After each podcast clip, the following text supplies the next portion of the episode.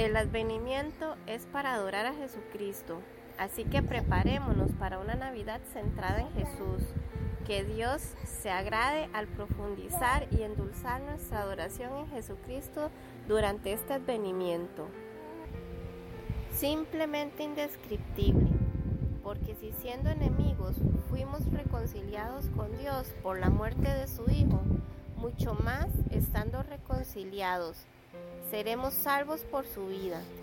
Y no solo esto, sino que también nos gloriamos en Dios por el Señor nuestro Jesucristo, por quien hemos recibido ahora la reconciliación. Romanos capítulo 5 versículos del 10 al 11. ¿Cómo podemos recibir la reconciliación y gloriarnos en Dios? Una respuesta es por medio de Jesucristo. Lo que eso significa, por lo menos en parte, es hacer el retrato de Jesús en la Biblia, la obra y las palabras de Jesús representadas en el Nuevo Testamento, el contenido esencial de su gozo en Dios.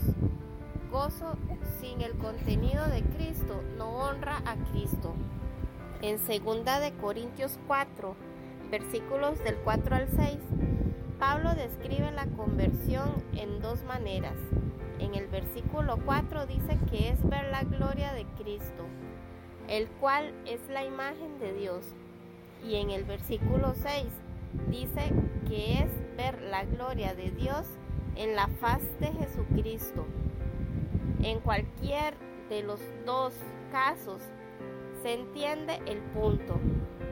Tenemos a Cristo, la imagen de Dios, y tenemos a Dios en la faz de Cristo. Para gozarse en Dios hay que gozarse en lo que se ve y conoce de Dios en el retrato de Jesucristo. Y la plenitud de esta experiencia es cuando el amor de Dios se derrama en nuestros corazones por el Espíritu Santo, como dice Romanos 5:5. Entonces, este es el punto navideño. Dios no solo compró nuestra reconciliación por medio de la muerte de nuestro Señor Jesucristo, versículo 10, ni tampoco solamente nos capacitó para recibir esa reconciliación por medio del Señor Jesucristo, versículo 11, sino que incluso ahora el versículo 11 dice que nos gloriamos en Dios mismo por medio de nuestro Señor Jesucristo. Jesús compró nuestra reconciliación. Jesús nos capacitó para recibir la reconciliación y abrir el regalo. Y Jesús mismo brilla desde el empaque, el regalo indescriptible, como Dios en la carne y produce todo nuestro gozo en Dios. Mire a Jesús esta Navidad, reciba la reconciliación que compró, no la ponga en la balda sin abrirla y no la abra para hacerla un medio por el cual se obtienen todos sus otros placeres.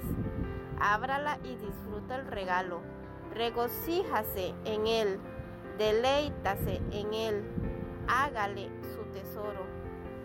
Nuestra oración es que este pequeño devocional le ayude a mantenerla a Jesucristo como el centro y el mayor tesoro de su temporada de advenimiento.